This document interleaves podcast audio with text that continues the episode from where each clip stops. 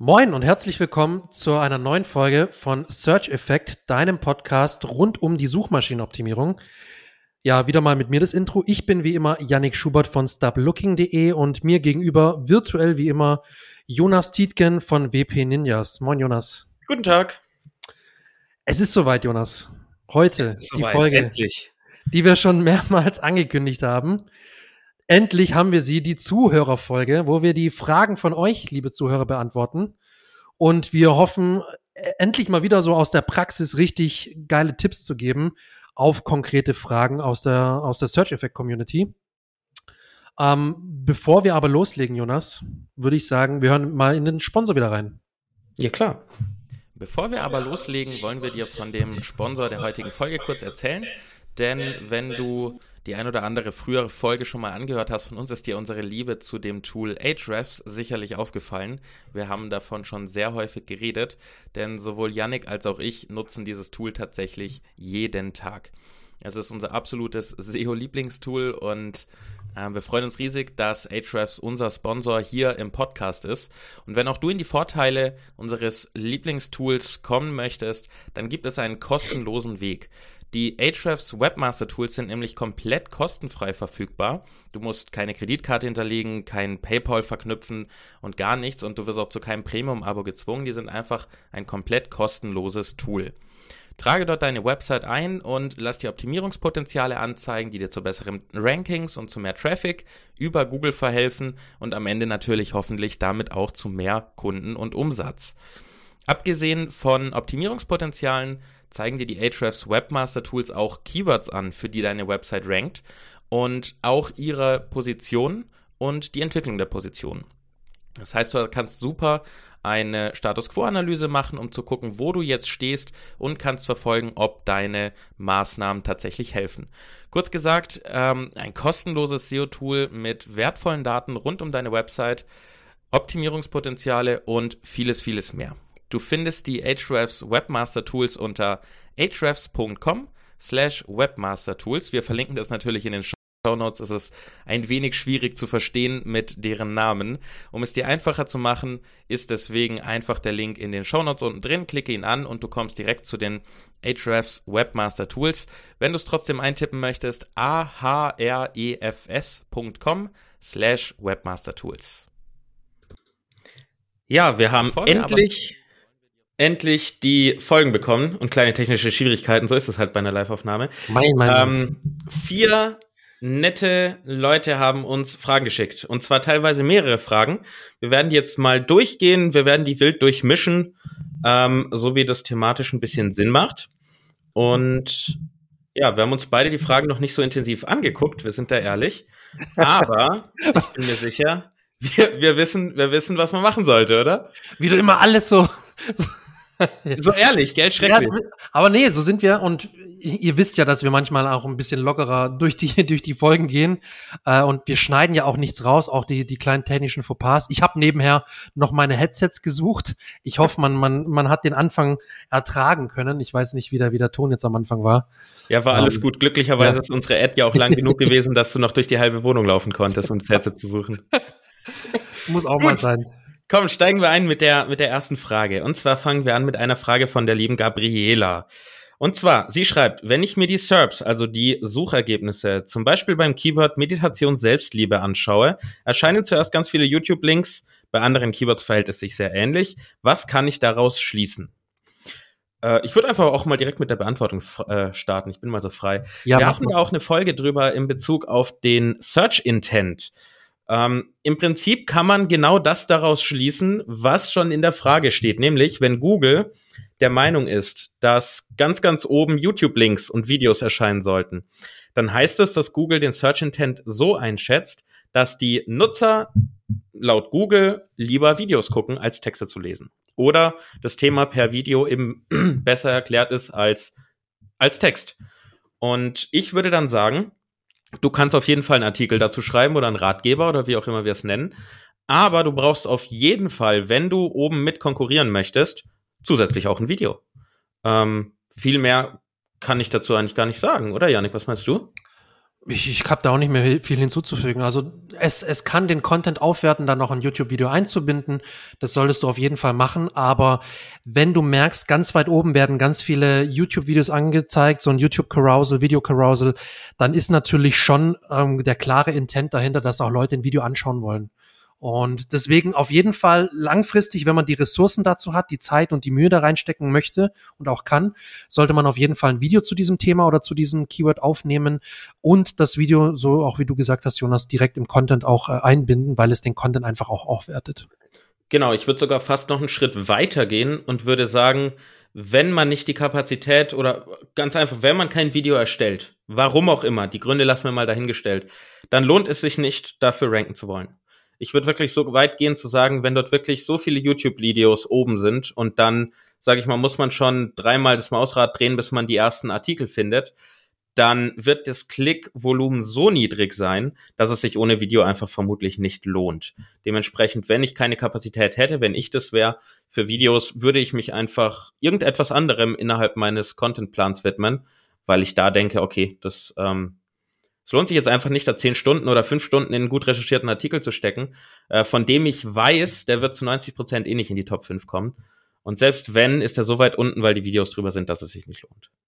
Soweit würde ich da sogar gehen. Perfekt, so, ja. Zweite Frage, die darfst du dann direkt beantworten. Und zwar, ja, gerne. welchen Wert haben Backlinks von Seiten wie YouTube, Spotify und Co? Ich würde als und Co jetzt von mir, Jonas Perspektive, würde ich mal so Social Media hinzufügen generell. Ja, ja. Ähm, sind diese Backlinks eigentlich relevant?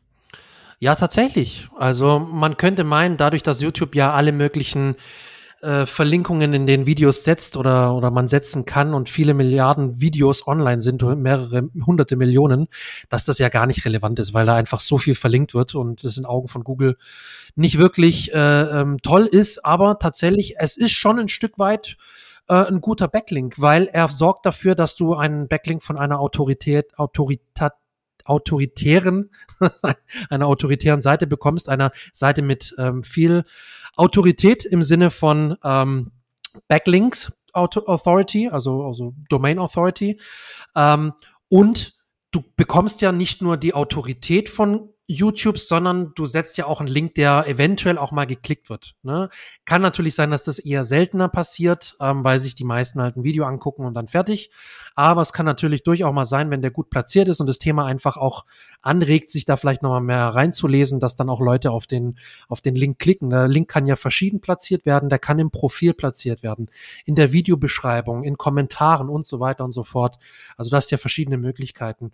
Ich würde sagen, wenn du ein Video hast, wo du dich zum Beispiel verlinken kannst oder wenn du jemanden kennst, der ein Video hat, wo du vielleicht einen Link platziert bekommst, dann ist das auf jeden Fall eine gute Möglichkeit, um schon mal auch Backlinks zu bekommen, ähm, weil man darf ja auch nicht vergessen, Ziel eines Backlinks ist ja nicht nur bloß die Autorität abzugreifen im Sinne von Domain Authority, dann das Linkprofil praktisch äh, zu aufzuwerten, sondern du möchtest ja auch äh, im Endeffekt auch Traffic bekommen. Das ist so die Creme de la Creme beim Linkbuilding, natürlich auch Referral Traffic zu bekommen. Deswegen sehe ich da überhaupt gar kein Problem, auch solche Links zu nutzen und die haben durchaus einen Wert würde ich sagen. Ich finde es gut, dass wir uns im Vorhinein nicht besprochen haben, weil sollen wir mal wieder ein bisschen zwei Meinungen können auch drüber diskutieren. Und das ist ja auch zum Teil Sinn dieses äh, Formats, dass wir auch einfach wirklich mal Fragen von euch bekommen und dann darüber diskutieren, weil wir haben nicht bei allem genau die gleiche Meinung. Ja. Und am Ende ja. ist wahrscheinlich genau das zwischen uns beiden das Richtige, was gen genau das, was zwischen unseren beiden Meinungen ist. Ich würde es ähnlich sehen. Ähm, ein großer Vorteil von diesen Links, denke ich, mittlerweile ist, dass Google sie nutzt, um ähm, deine Expertise beziehungsweise Autorität äh, zu verifizieren. Also auf gut Deutsch, ja. wenn ja. du einfach nur eine Website hast, hat Google wenig Anhaltspunkte zu wissen, ob du eine echte Person bist, ob du in einem Themengebiet wirklich jemand bist, der Ahnung hat. Wenn du aber auch noch Videos hast auf YouTube und man sieht dich vielleicht sogar und du hast noch einen Podcast, ähm, dann sind es direkt nochmal zwei komplett andere Plattformen, die Anhaltspunkte geben, okay, da ist wirklich ein echter Mensch dahinter, der sich mit diesem Thema auseinandersetzt. Und ich glaube, das ist nichts Belegtes, das ist mein, mein Glauben, dass Google diese Dinge auch äh, in die Bewertung von Autorität, Echtheit und solchen Dingen mit ranzieht. Das heißt, ja. in meinen Augen ist der große Vorteil in erster Linie das. Ähm, ich glaube nicht, dass die Backlinks großartig Linkkraft, nennen wir sie jetzt einfach mal, weitergeben. Das ähm, nicht, nein. das nicht. Da, da wird ganz, ganz wenig sein, ähm, weil viel zu einfach zu bekommen und auch hat jeder, also kann man die aus der Rechnung eigentlich rausnehmen, in meinen Augen. Ähm, aber eben, was Yannick richtig sagt, da bin ich gleicher Meinung, man kriegt einfach auch Referral-Traffic. Ähm, von daher, Backlinks haben den Wert zusammengefasst, denke ich, dass sie Autorität ähm, bestätigen können, dass du echt bist, ähm, haben den Wert, dass echte Klicks, echte Nutzer generiert werden, aber haben keinen Wert, um, ich sage jetzt mal, irgendwie deine Domain dein Domain-Rating, wie auch immer wir das jetzt definieren, durch, durch Backlinks verstärkt. Ja. Äh, da lieb, also als Backlink-Building äh, für, für Kraft macht das keinen Sinn. Macht doch keinen Sinn. Ich muss tatsächlich auch ähm, direkt an, an Google My Business denken, wenn du jetzt das Thema Autorität und, und Expertise nennst weil auch im Local SEO sagt man, ähm, Google My Business Profil ist unheimlich wichtig. Ja. Nicht, weil es dafür sorgt, dass deine Domain oder deine Website automatisch einen Ranking Push bekommt oder es einfach extrem hilft in der Sichtbarkeit. Nein, aber es hilft einfach ein anderes Standing bei Google zu bekommen, weil Google verifizieren kann, dass hinter diesem Business und auch hinter dieser Website ein wirklich ein, ein, ein Real-Life-Business steckt und nicht irgendwie ein Spam, eine Spam-Person, die einfach irgendwas äh, ins Leben gerufen hat, was es so gar nicht gibt gibt, sondern dass da wirklich ein richtiges Unternehmen, eine richtige Person, also eine, eine richtige, ähm, ja, ein richtiges Unternehmen dahinter steckt, ne? Eine Person, mit der man sich identifizieren kann, die man kontaktieren kann, ein Ladengeschäft, das man besuchen kann oder was auch immer. Deswegen ist meine Empfehlung auch immer im Local SEO Google My Business Eintrag machen, wirklich, weil das helfen kann, bei Google so in, oder in, in Augen von Google einfach als existent zu gelten nennen wir es jetzt mal. Und das, da muss ich automatisch auch bei YouTube dran denken, wie du gesagt hast, völlig richtig. Einfach dadurch, dass man die Links bekommt von Plattformen wie YouTube, auch von mir auch aus Spotify oder andere ähm, Podcast-Plattformen zum Beispiel, dass man da sich einfach verlinkt, äh, einfach um, um die Expertise ein Stück weit auch zu pushen ne? und für Signale zu sorgen, dass man existiert und dass man wirklich echt ist. Vorausgesetzt natürlich, die Links kommen von dem eigenen Kanal genau, auf dem genau. Social Network. Ähm, Kommen wir zu der nächsten Frage. Und zwar eine sehr, sehr schöne Frage, die angelehnt ist vermutlich an unsere Folge über die Zukunft des SEOs, wo wir über KI-Texte und Tools geredet haben. Kann Google irgendwie merken, wenn ein Text mit KI-Tools produziert wurde? Also auch mit Änderungen. Das heißt also, KI-Text produziert und dann hat man ihn ein wenig angepasst. Ähm, ich starte einfach schnell nochmal. Ja, ja. Äh, meine Meinung nach nein. Ähm, ich bezweifle auch, dass sie es jemals können werden weil diese KI-Tools ja nicht Texte abschreiben und klauen, sondern neu produzieren. Und ähm, was Google allerdings merkt und merken kann, ist niedrige Qualität. Und sehr häufig kommt aus KI-Tools eher niedrige Qualität raus. Wenn man das dann nachbearbeitet und die Qualität erhöht und, sage ich mal, nicht schlechte Qualität, sondern einfach mittlere, durchschnittliche Qualität hat, glaube ich nicht, dass das in irgendeiner Art und Weise auffällt. Ähm, selbst wenn der, die Qualität grauenhaft ist, glaube ich nicht, dass Google das einschätzt als, okay, das kommt von KI, sondern schlicht und ergreifend, es ist schlechte Qualität. Punkt. Ähm, von daher würde ich sagen, nein. Ich bezweifle auch, dass es in der Zukunft möglich sein wird. Ähm, sonst würde es Google, Google hat letztens vor einer Weile, wenn ich es richtig im Kopf habe, in ihre Google Webmaster Guidelines mit eingefügt, dass Texte von KI-Tools äh, nicht gerne gesehen sind. Also ich war, nicht genau die Formulierung, aber auf gut Deutsch, wir finden die doof, sagt Google. Die würden es dann nicht so explizit reinschreiben, wenn sie gut wären in der Erkennung. Dann müssten sie es da nicht reinschreiben, dann würden sie einfach alle blocken. Ähm, dementsprechend, wenn du einen Text mit einem KI-Tool produzierst und der ist von Haus aus schon super, weil das Tool gut ist, das Thema ist generisch, top. Wenn du ihn nachbearbeitest und du baust ihn noch ein bisschen schöner, top. Am Ende, glaube ich, geht es schlicht und ergreifend um die Qualität des Inhalts. Wo ja. der Inhalt herkommt, ist egal. Wenn, wenn man sich mal in manchen Affiliate-Branchen umguckt, die Texte, die dort von Menschen produziert werden, ähm, die sind schlimmer als was jedes KI-Tool oder jeder, jeder Drittklässler produzieren kann. Von daher geht's am Ende nur um Qualität, denke ich, oder? Ja, ähm, jein, ja, es, es gibt laut Google offiziell und laut, laut ein paar SEOs, laut einen, ein paar SEOs da draußen gibt es tatsächlich sowas wie Texterkennungsalgorithmen, die im Hintergrund laufen. Äh, Im Natural, Lang Natural Language Processing, NLP, gibt es tatsächlich so ähm, Matrizenmodelle nennt man die, glaube ich, oder irgendwelche mathematisch-statistischen Modelle, die Muster erkennen und ausrechnen können, also mit Vektoren. Da wird in einem Vektorraum werden verschiedene Vektoren, also verschiedene beispielsweise Wortphrasen und Wörter in Verbindung zueinander gesetzt und dann wird die Entfernung gemessen beispielsweise und im Rahmen dieser Vektorerkennungsmodelle kann man theoretisch erkennen, ob ein, ein Text natürlich von einer Person geschrieben wurde oder automatisch generiert wurde. Ähm, das war vor ein paar Jahren mittlerweile, war das noch der Fall, weil einfach die Tools auf Textbausteine zurückgegriffen haben und da oft einfach sehr leicht erkannt werden konnte durch diese Modelle, ähm, dass es, dass der Text nicht selbst geschrieben wurde oder nicht nicht äh, natürlich geschrieben wurde, sondern maschinell erstellt wurde. Ich bin da aber mittlerweile bei dir. Ich glaube nicht, dass Google wirklich sehr gut ist in dem Erkennen von KI-Texten, weil ansonsten würden sie nicht immer so offiziell sagen, dass man das unterlassen sollte, notfalls, ja. und dass man wirklich gucken sollte, dass man die Texte selber schreibt und die gut schreibt. Ähm, sagt ja auch Google immer wieder. Deswegen denke ich nicht, wenn sie das so betonen, dann denke ich mal nicht, dass sie da gut sind äh, in dem Erkennen. Ich glaube, die wollen einfach vermeiden, dass man da Content äh, flutet äh, in den in den SERPs oder auch generell im Internet und deswegen wollen die das nicht. Aber ich, ich bin Sie wollen nicht, dass schlechter Qualität geflutet genau, wird. Genau, genau. Da und da bin ich völlig bei dir. Da wollte ich gerade sagen. Dafür, da bin ich voll, voll bei dir, dass man einfach darauf achten sollte, dass der Content nicht schlecht ist. Also selbst wenn man irgendwelche Tools benutzt, die für dich den, den teilweise jedenfalls den Content schreiben, finde ich gar nichts verwerflich daran. Man muss danach nur wirklich noch mal ein bisschen drüber lesen und schauen, okay, ist das auch qualitativ hochwertig oder sind es nur Wort, Worthülsen und leere, inhaltsleere Absätze, die du einfach äh, ohne Wenn und Aber wieder rauslöschen könntest, dann hast du genau den gleichen Mehrwert. Genau. Das ist eher so der Fall. Man sollte einfach darauf gucken, dass das einen Mehrwert liefert, der Content, dass der gut geschrieben ist, dass der auch sich gut, äh, dass der gut gelesen werden kann, dass es sich einfach gut liest. Und dann finde ich völlig okay, wenn man auch teilweise KI-Tools einsetzt für, für die Content-Erstellung. Am Ende auch schon in der Inhalt. Ne? Richtig. Also ich bleib dann bei meiner Meinung, wenn der Inhalt gut ist, ist es mir egal, wo er herkommt, solange er nicht geklaut ist. Ähm, vollkommen, gut. vollkommen recht, ja. Springen wir weiter. Und zwar kann man das Veröffentlichungsdatum ändern. Also nicht aktualisiert am, sondern wirklich das komplett neue Datum. Zum Beispiel, es steht jetzt nicht in der Frage mit drin, ich nehme an, es geht um das Veröffentlichungsdatum, das mein WordPress bei Beiträgen einstellen kann. Ähm, und wie kann das Datum bei Google in der Description komplett entfernt werden? Wie findet Google das eigentlich, wenn man das Datum entfernt? Da sind es mehrere Fragen in einem. ja, den, den letzten Teil kann ich gerne übernehmen. Ja, mach mal. Fang doch mal an mit dem letzten okay. Teil.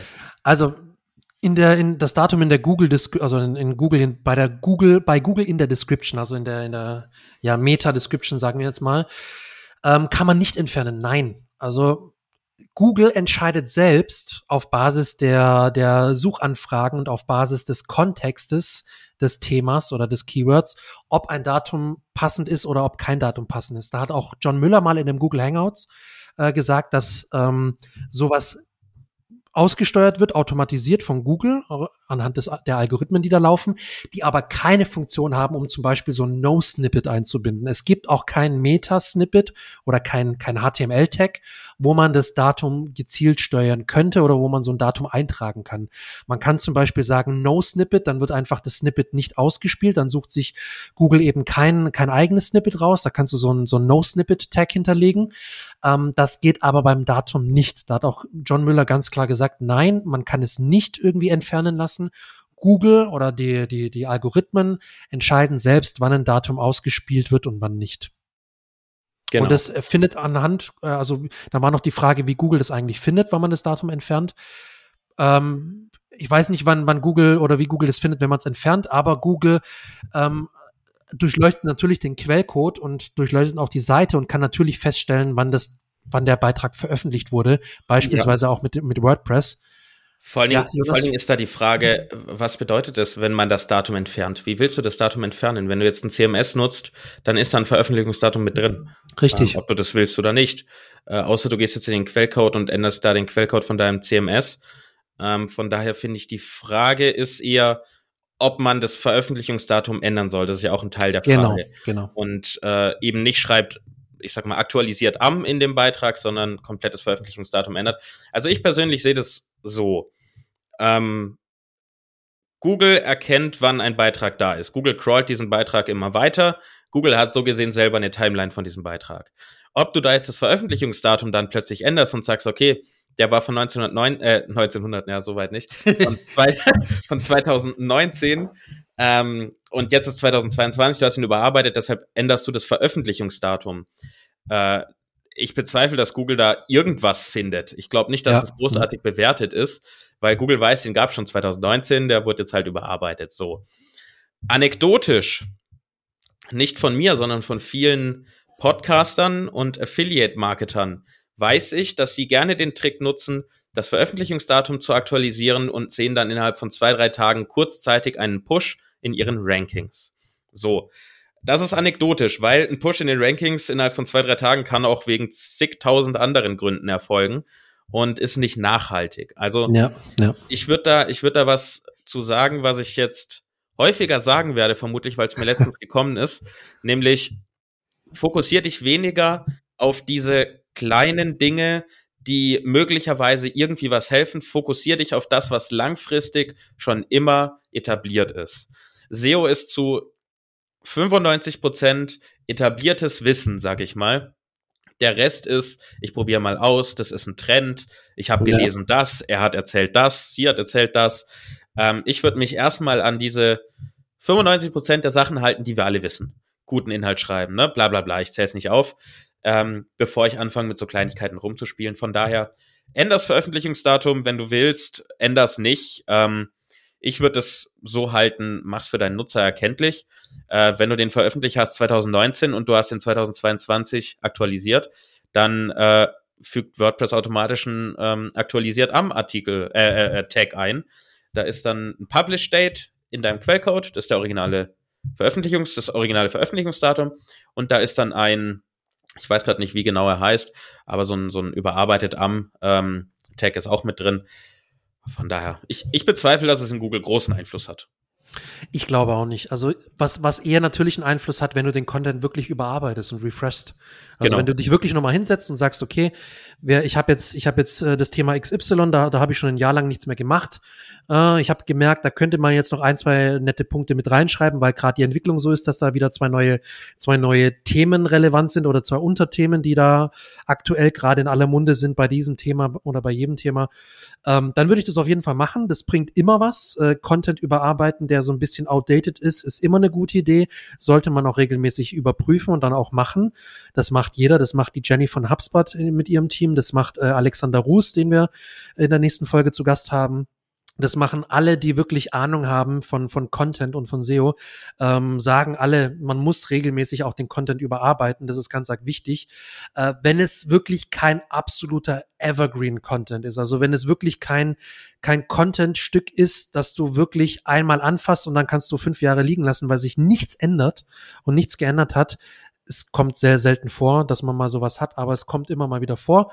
Ähm, ansonsten würde ich dir wirklich empfehlen, regelmäßig den Content zu reviewen, zu auditieren ähm, und dir klar zu machen, okay, guck mal da und hier brauche ich vielleicht nochmal einen frischen Content. Da kann ich mal was rausstreichen, weil das so nicht mehr gültig ist. Da füge ich noch was hinzu, weil das eben jetzt mittlerweile relevant ist. Und das wird einen Ausschlag geben bei den Rankings und bei der Sichtbarkeit. Aber das bloße Ändern des Veröffentlichungsdatums wird keine Unterschiede machen. Vor allen Dingen im langfristigen, genau. Ähm, dann springen wir mal zu einer äh, Tool-Frage, nämlich geht es um die Search Console. Ist eine super Frage. Ähm, vielen Dank, dass, die, dass du die geschickt hast, Lisa. Und zwar, in der Search Console befinden sich massenhaft Seiten unter dem Status nicht indexiert. Zu Recht. Meist handelt es sich um irgendwelche Query-Parameter. Das sind, ähm, wenn du bei dir in die Search Console guckst, das sind so Dinger, da steht deine URL und dahinter ist ein Fragezeichen und dann stehen da irgendwelche verrückten Sachen, die manchmal noch WP mit drin haben, weil sie von WordPress kommen, bla bla. Ähm, und die befinden sich alle nicht in der Sitemap. Korrekt. So, das ist die Einführung in die Frage. Ähm, Paginierung, äh, UTM-Parameter, Query-Parameter für Print, äh, die werden dann oft mit den Gründen alternative Seite mit richtigem kanonischen Tag oder Duplikat vom Nutzer ja. als nicht kanonisch festgelegt angegeben. Das heißt, Klassisch, Klassiker. das, wenn wir es hier lesen, ist es ein bisschen klarer, als wenn man es hört, um das nochmal aufzuwickeln. In der Search Console gibt es die Meldung, ähm, wo du siehst, dass Sachen indexiert sind oder nicht indexiert sind. Und es gibt die Meldung 404 Seite gefunden und so weiter. Und in diesen ähm, Meldungen gibt es eben häufig Sachen wie diese URLs, die sich dort befinden. Und äh, Nutzer gerne verrückt machen. Ich habe auch mehrere ja. Kunden, die immer wieder sagen, ha, jetzt steht da aber es ist nicht indexiert und nicht indexiert ist ja nicht gut, weil dann ist es nicht da. Ähm, deswegen kann ich diese Frage gut nachvollziehen. Die Frage, die jetzt kommt von Lisa, ist nämlich, welche Aufräummaßnahmen empfiehlt ihr hier in Bezug auf diese Sachen? Genau. Ich persönlich ignorieren. Mein Ansatz ist tatsächlich, ich gucke da zwar rein, ähm, weil ich wissen will, ob dort Seiten drin sind, die für mich relevant sind.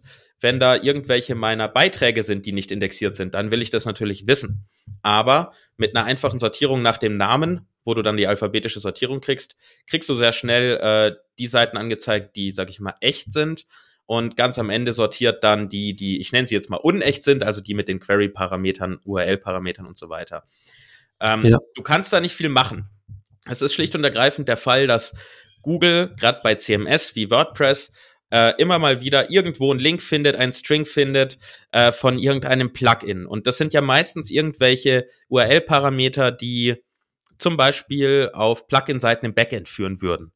Ähm, und die findet Google halt manchmal. Es passiert halt. So ein Server, so ein Internet ja, ist nicht ja. alles komplett abgeschmi äh, ab, abgeriegelt. Da kommt Google vorbei. Ähm, wenn das solche sind, ich persönlich ignoriere sie einfach. Irgendwann verschwinden sie wieder. Ähm, ich wüsste auch tatsächlich gar nicht, wie man die blockieren soll. Ich denke, man könnte vielleicht über die Robots-Text mit, mit Wildcard. Kannst halt, genau, du kannst halt das, das Scrolling sperren, ja. Okay, aber sehe ich als Overkill ähm, und für die meisten Nutzer ist es auch nicht so einfach, sowas mal ja. zu machen. Ähm, sobald man manchen Nutzern mit FTP-Zugang kommt und bearbeitet deine Robots.txt, da ist vorbei. Das ist auch vollkommen in Ordnung. Ja, ja. Ähm, deswegen würde ich sagen, wenn du die Zeit hast und die Fähigkeiten hast, Yannick sagt da bestimmt gleich noch was zu zu Robots Text, wenn du diese Fähigkeiten nicht hast und dir denkst, oh Gott, FTP, nee, das finde ich jedes Mal nervig und doof, lass es. Es tut deiner Seite nicht weh und solange das alles Seiten sind, die nicht echt sind, sage ich mal, die nur mit diesen Parametern sind, ist das auch nicht wild. Genau. Äh, ganz kurz zu Robots.txt, bevor ich auch noch was zu dem Thema sage.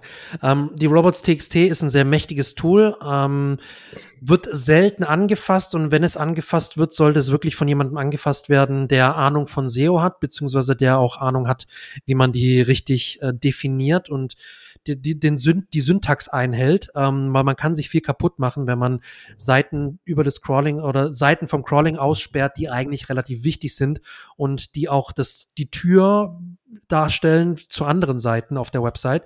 Ähm, in der Robots.txt muss man eigentlich nicht viel machen, ähm, außer zum Beispiel, so wenn du jetzt einen Online-Shop hast, kannst du den, den, den Kundenbereich zum Beispiel vom Crawling sperren, weil Google braucht äh, den, den ganzen Kundenbereich, den Account-Bereich nicht sperren und braucht auch zum Beispiel solche Sachen wie das Kundencenter und, und so weiter, brauch, brauchen die einfach nicht crawlen. Das spart ein bisschen Crawl-Budget, allerdings ähm, reden wir hier dann wirklich von, von Crawling-Budget, wenn du jetzt wirklich Millionen von URLs hast.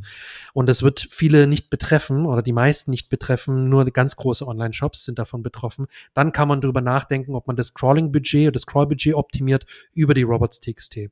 Da können wir vielleicht noch mal eine eigene Folge dazu machen, einfach mal, dass, dass die Leute das auch mal so ein bisschen äh, gehört haben, was man damit machen kann mit der Robots.txt. Aber ansonsten gibt's da nicht viel, viel weiter zu sagen.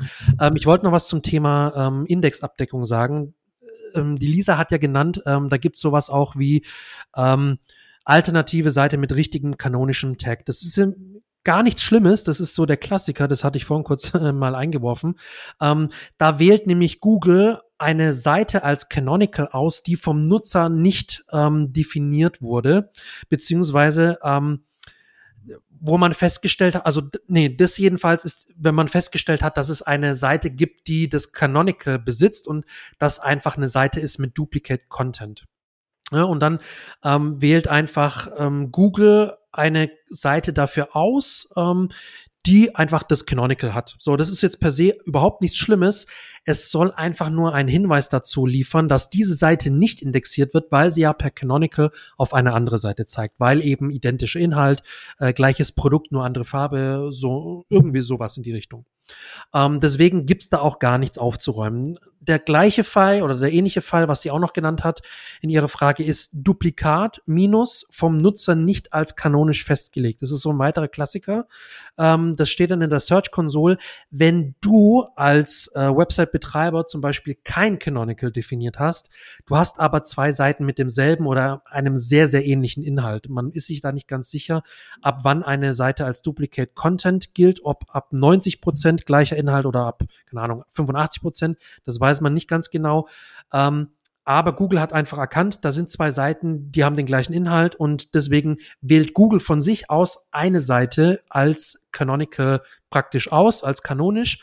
Ähm, was man dann machen kann, ist diese Liste zum Beispiel mal sich anschauen in der Google Search Console und prüfen, ob die Seite auch von Google richtig ausgewählt wurde. Und wenn sie richtig ausgewählt wurde, weil eben der gleiche Inhalt ähm, herrscht und oder existiert, aber die Seite eigentlich, die von Google ausgewählt werden, ausgewählt wurde, die richtige Seite für den Index ist, dann braucht man nichts machen. Wenn man aber feststellt, oh nein, die haben jetzt eine Seite genommen, die möchte ich gar nicht, dass die auf Google gut rankt oder überhaupt rankt, dann sollte man selber die Canonicals definieren und dann selber über das CMS, beispielsweise WordPress, eben die Canonicals festlegen. Geht auch meistens über, über zum Beispiel RankMath als äh, SEO-Plugin oder über Yoast kann man sowas auch festlegen.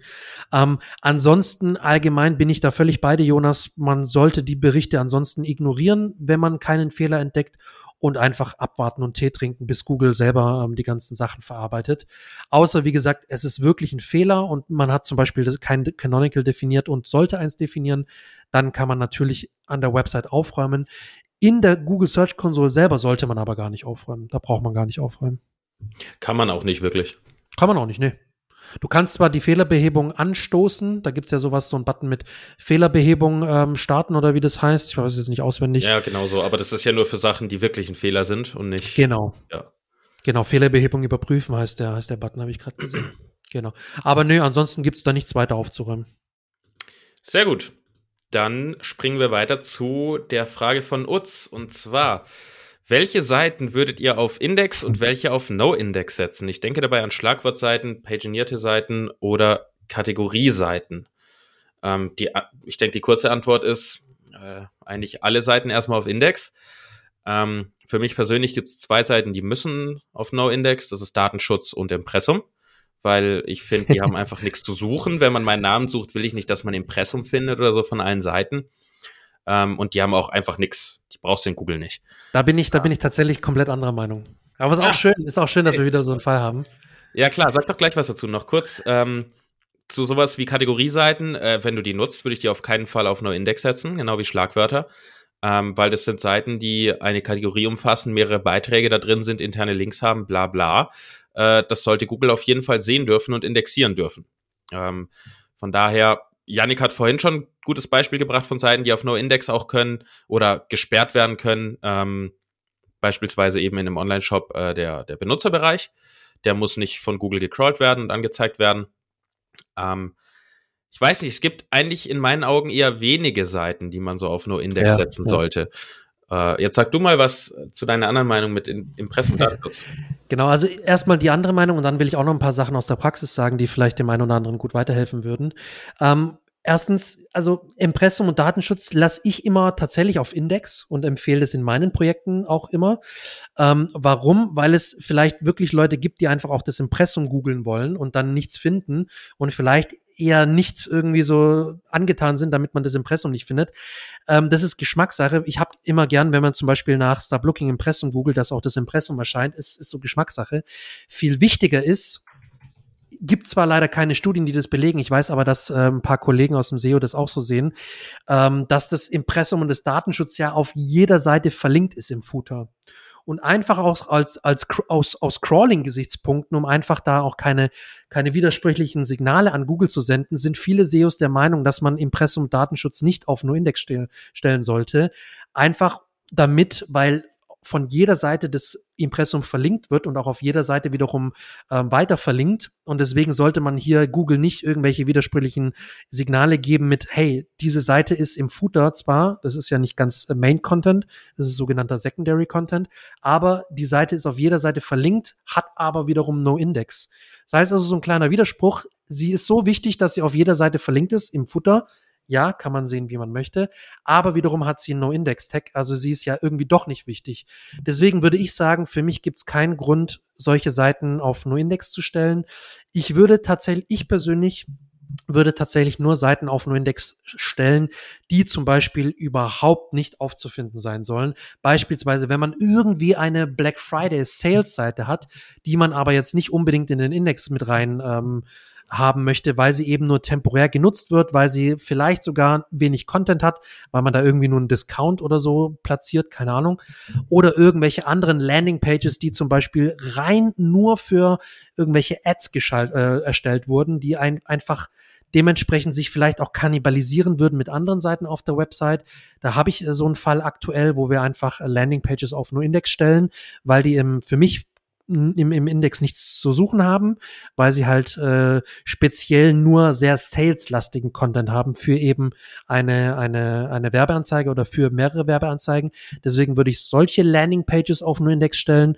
Ansonsten Seiten, die nicht von Google gecrawlt werden sollen wie der Account-Bereich bei einem, bei einem Online-Shop, würde ich eher über die Robots.txt sperren. Die würde ich nicht auf No-Index setzen, sondern einfach komplett nicht crawlen lassen von Google, weil einfach Google auf den Seiten nichts verloren hat.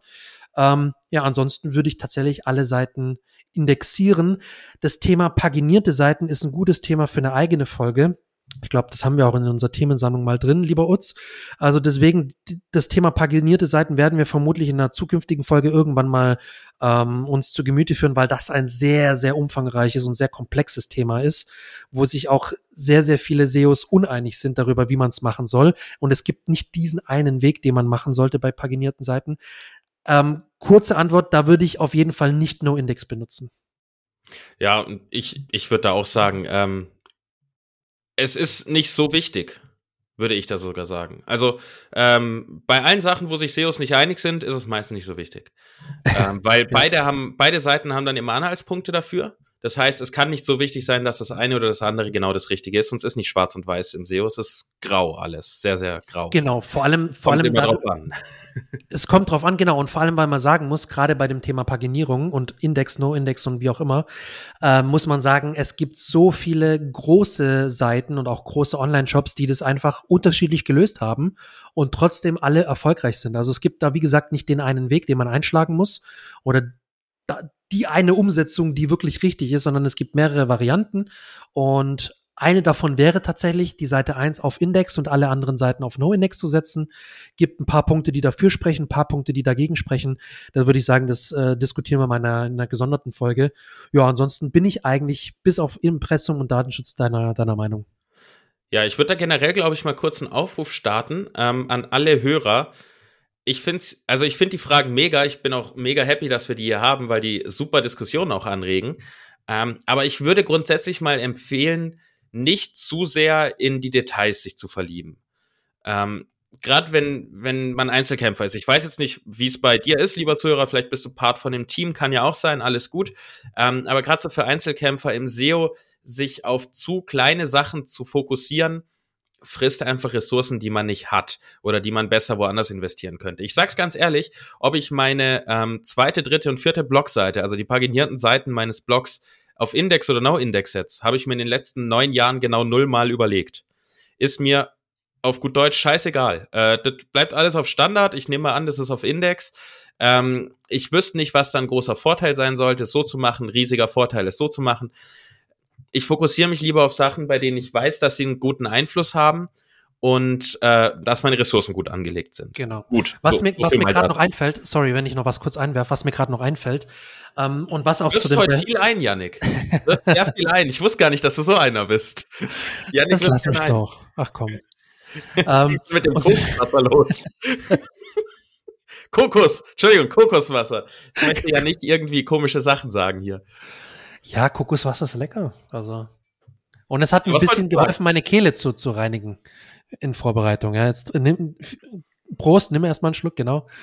Ähm, was ich noch sagen wollte, was mir noch eingefallen ist, ähm, es ist auch Best Practice in dem Bereich. Ähm, da kann man drüber nachdenken, ob man es macht, ob man es nicht macht. Es ist jetzt kein riesen kein riesen Fauxpas, wenn man es nicht macht, aber ich würde zum Beispiel empfehlen, wenn man die Möglichkeit hat, es relativ mit wenig Umfang, äh, mit wenig Aufwand zu machen, würde ich die Suchergebnisseiten auf deiner Webseite, wenn du eine Suchfunktion hast, auf No-Index setzen. Einfach, weil es verhindert, dass man teilweise tatsächlich Duplicate Content hat oder eben so ähm, Seiten mit wenig Inhalt, also mit Thin Content. Ich habe tatsächlich auch schon von einem befreundeten SEO gehört, dass die mal ein Problem hatten mit ähm, Soft 404 dass tatsächlich solche Suchergebnisseiten auf, auf der Shop-Suche, glaube, es war ein Online-Shop, die die gemacht haben, und da hatten die das Problem, dass in der Shop-Suche dann tatsächlich ähm, der Fall war, dass ähm, Soft 404 von Google da ausgegeben wurde und dann die, die Seite ein Problem mit Soft 404 hatte eben ähm, weil Google sich nicht sicher war, hey, ist es jetzt eine 404, ist es jetzt Thin Content? Man war sich nicht ganz sicher bei Google anscheinend oder der, der, der Crawler war sich nicht ganz sicher und hat dann eben die Soft 404 ausgegeben und da haben die ein Workaround gemacht mit dem äh, mit dem mit der Shopsuche, dass die Ergebnisseiten der Shopsuche eben auf nur Index gesetzt wurden. Ich will da jetzt kein Fass aufmachen, ähm, aber beeinflusst das dann, ob in der in der organischen Suche auch äh, es gibt ja gibt ja das Snippet, wo die Suche mit angezeigt wird. Beeinflusst es das? Weiß ich, weiß ich ehrlich gesagt, weiß Weil ich, ich weiß es jetzt so spontan auch gar nicht. Weil ich habe jetzt gerade überlegt, Boah, ich, eigentlich bin Frage. ich bei dir, ähm, aber dann habe ich direkt gedacht an, an, wenn man große Seiten, Amazon, wenn man Amazon googelt, kommt bestimmt ein Suchfeld direkt äh, von ja. Amazon im Snippet. Ja. Ähm, ob das es beeinflusst, da müssen wir mal nachgucken. Und ich weiß halt auch nicht, wie das ist, wenn jemand irgendetwas sucht, an das man vielleicht als Seitenbetreiber nicht gedacht hat, dass das eine Kategorie ist oder man hat die einfach nicht, weil die ist so klein, dass man die nicht will. Ähm, wenn dann aber eine Suchseite kommen würde, weil das schon viele Leute gesucht haben und dadurch eine Google eine, eine Seite, Suchergebnisseite gefunden hat, ist es doch wiederum praktisch. Also sagen wir mal doof gesprochen, ich habe ein Bekleidungsgeschäft online und äh, habe keine, äh, keine, keine Kategorie für Regen, äh, ja, ja. Klamotten. Und dann googeln aber ganz viele Leute Regenklamotten. Dadurch wird eine Seite ja jedes Mal generiert in meiner Suche, also wenn sie das auf meiner Seite suchen, äh, wo Ergebnisse angezeigt werden, die Regenklamotten sind mhm. oder auch nicht, je nachdem. Und diese Seite findet Google. Wenn dann jemand weiterhin Regenklamotten googelt, wird diese Suchseite gefunden und diese Suchergebnisseite. Sehe ich nicht als Problem. Ich will jetzt kein Fass aufmachen. Ja, nee, nee, ist, ist, ist ein interessanter Gedanke, ja. Wie du gesagt hast, generell Gedanke. empfiehlst du das immer wegzumachen. Ich weiß genau. nicht, ob es Sinn macht, das immer auf No-Index zu setzen, weil ich weiß nicht, was die Auswirkungen auf diese zwei Szenarien sind. Ja. Müsste man, das wäre mal tatsächlich ein, ein, Fall für einen, für einen, für einen Test, für einen AB-Test, um zu gucken, äh, wie sich da die Sichtbarkeit der Seite ändert oder welchen Impact es hat, ob negativ oder positiv. Ähm, ich würde sagen, spontan, du hast ja dann eventuell immer noch das Problem äh, eines Thin Contents, weil du hast ja auf der Suchergebnisseite, auf deiner Shopseite so gut wie keinen richtigen Content. Du hast nur die paar Produkte, die vielleicht gefunden werden. Wenn es überhaupt äh, ein paar Produkte sind, vielleicht hast du nur zwei Produkte dazu, die passen. Dann musst du dir Gedanken machen, okay, äh, was machen wir dann mit dieser Suchergebnisseite? Können wir da irgendwie template-mäßig was generieren, dass sich da Textschnipsel irgendwie das, das CMS zusammensucht äh, aus der Suchanfrage und den Produkten, die wir da haben oder so?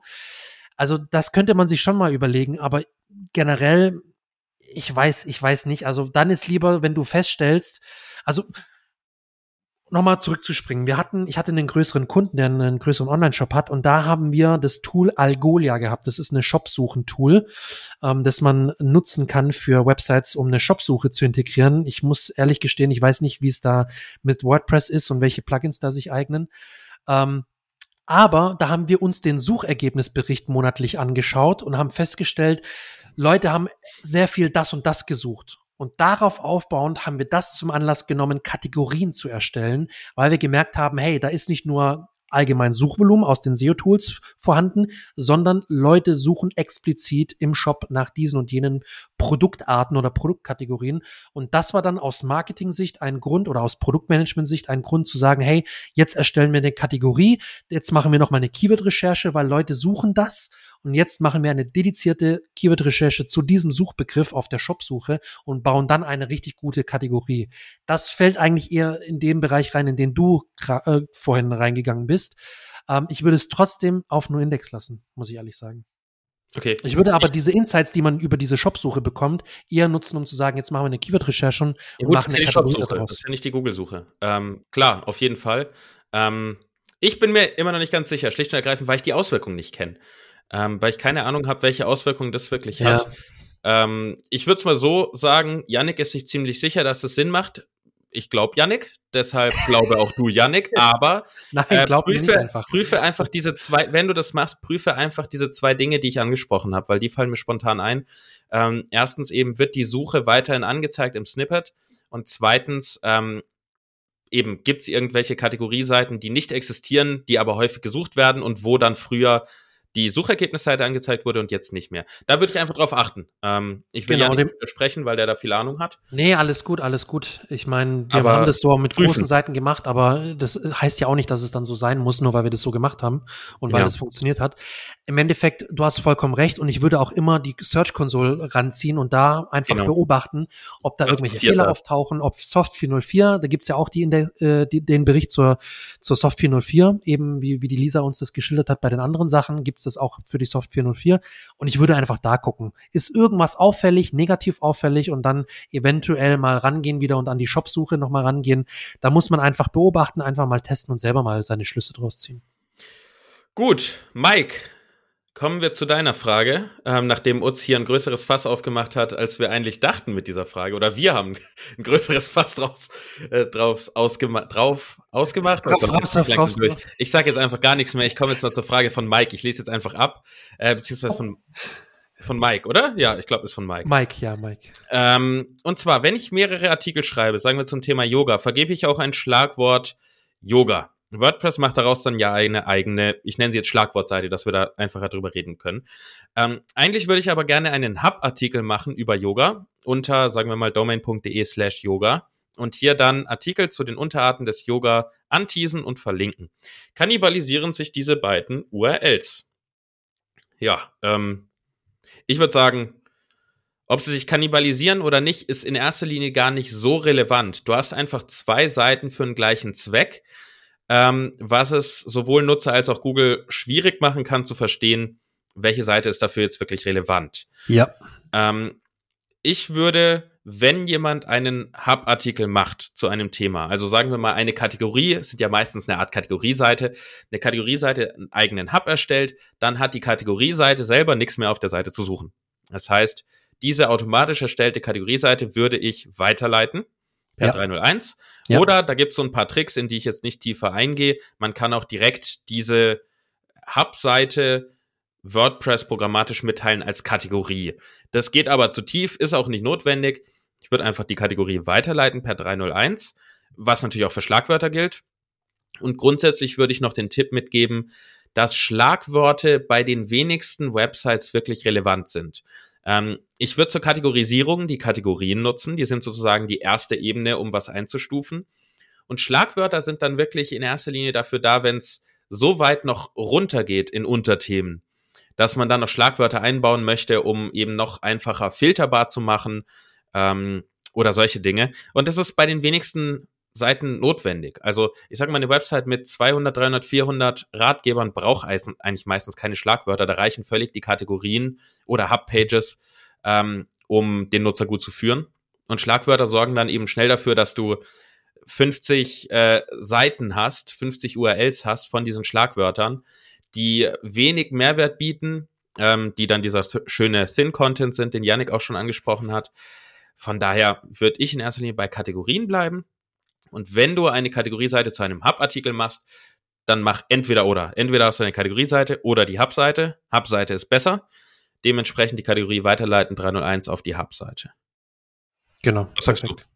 Perfekt. Ich sehe es genauso. Also eine Hub-Seite ist immer eine richtig gute Idee, vor allem für so ein, für, für so ein allgemeines Thema wie Yoga. Ja. Da gibt es ja ganz viele verschiedene Sachen, die da beim Yoga äh, relevant werden, die verschiedenen Formen von Yoga, Hot Yoga und wie die alle heißen. Ähm, und da kann man dann wirklich ein schönes Hub äh, erstellen. Das kann auch nur ein, ein einfacher, ich nenne es jetzt mal in Anführungsstrichen, Beitrag sein, oder es kann wirklich eine schön gestaltete äh, Seite sein, die halt einfach ein paar Designelemente mehr hat als nur so ein normaler Beitrag. Das ist völlig dir überlassen, ob du das mit einem Bilder aufbaust oder einfach nur mit dem, mit dem Gutenberg-Editor und da einfach nur Text machst und die Links reinsetzt und irgendwelche Boxen äh, erstellst. Ähm, und wichtig ist dann, wie gesagt, diese, diese Kategorie oder diese Tag-Seite, Schlagwortseite einfach weiterleiten per 301 auf die, auf die neue ähm, Hub-Seite, weil eben beide Seiten machen keinen Sinn und beide Seiten würden sich, um die Frage auch nochmal zu beantworten, ja, die würden sich kalibanisieren, wenn derselbe Content auf den beiden Seiten besteht. Genau. Und aber es und es macht natürlich auch keinen Sinn, zwei ähnliche Seiten zu behalten, weil wo ist der Mehrwert einer Kategorieseite oder einer Tech-Seite und einer dedizierten Hub-Seite? Ne? Richtig. Also macht keinen Sinn, das beides zu behalten.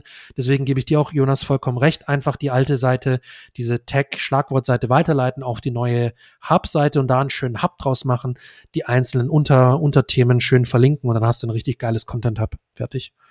Perfekt. War ja auch, glaube ich, um dazu zu sagen, um den, um den Mike nochmal äh, in Schutz zu nehmen, es war auch schon seine Idee, hat er auch schon geschrieben, ob er die Seite auch dann weiterleiten soll, ob das Sinn macht. Ja, wie gesagt, es macht Sinn, dann die alte Kategorieseite weiterzuleiten auf den neuen Hub. Genau. Schön, endlich mal wieder ein paar, paar Antworten für ein paar Fragen von unseren Zuhörern. Ich hoffe, wir haben keine vergessen. Wir sind nee, ich glaube ich glaub nicht. durchgegangen, aber ich hoffe, wir haben keine vergessen. War jetzt auch ein längerer Zeitraum. Ähm, waren tolle Fragen. Vielen Dank an alle, die Fragen eingereicht haben. Hat uns hier sehr zum Quatschen auch animiert und zum Diskutieren. Das war sehr, sehr gut. Ähm, wozu ich auch noch aufrufen möchte, ist eine Bewertung. Wir sind mal wieder, uh. wir sind mal wieder bei diesem Zeitpunkt angekommen. So es ist schon wieder soweit. Hinterlass uns gerne Bewertung. Es freut uns riesig. Es hilft uns, äh, mehr Leute zu erreichen. Es hilft anderen Leuten, unseren Podcast zu entdecken. Dein Wettbewerber nicht, aber alle anderen halt, äh, die mehr SEO lernen dürfen und sollen. Ähm, von daher freut es uns sehr auch gern, wenn du einen kurzen Text dazu schreibst zu deiner Bewertung. Deswegen abonniere auch auf jeden Fall, weil in der nächsten Woche haben wir, uh, uh, uh. haben wir den Alexander Russ zu Gast in einem fantastischen Interview. Hat richtig viel Spaß gemacht, waren brutale Insights. Ähm, Alexander ist von der Evergreen Media Agentur oder Plattform. Das ist nicht nur eine Agentur, das ist eine dicke, dicke SEO-Plattform. Und ähm, also der hat tolle Sachen gesagt. Richtig gute, richtig gute Sachen, die uns zwei auch weitergebracht haben. Oh ja. Ähm, oh ja. Und dementsprechend wird es auch dir riesig helfen. Auch andere wieder mal Betrachtungsweisen, was immer sehr, sehr schön ist. Äh, sonst hörst du immer nur mich und, und Yannick mit unseren Denkweisen, aber so hören wir auch mal jemand anderen. Mit äh, Insights, Insights vom Profi. Genau, mit viel Daten und nochmal irgendwie so gefühlt zumindest auf jeden Fall einem ganz anderen Level von SEO. Ähm, und auch einem anderen Ansatz. Und der Ansatz für SEO, den, den Alexander mitbringt, ist sehr spannend. Deswegen schalt auf jeden Fall nächste Woche mit ein. Und ja, ich glaube, da wir alle Fragen haben, Marwan sagt zu. Ich sag danke fürs Zuhören. Bis zum nächsten Mal. Und das nächste Mal ist nächste Woche, weil nächste Woche wird gut. Mach's gut. Ciao. Janik, du darfst noch was. Ich sage auch vielen Dank fürs Zuhören und bis zur nächsten Woche. Ich freue mich auf die Folge und tschüssi.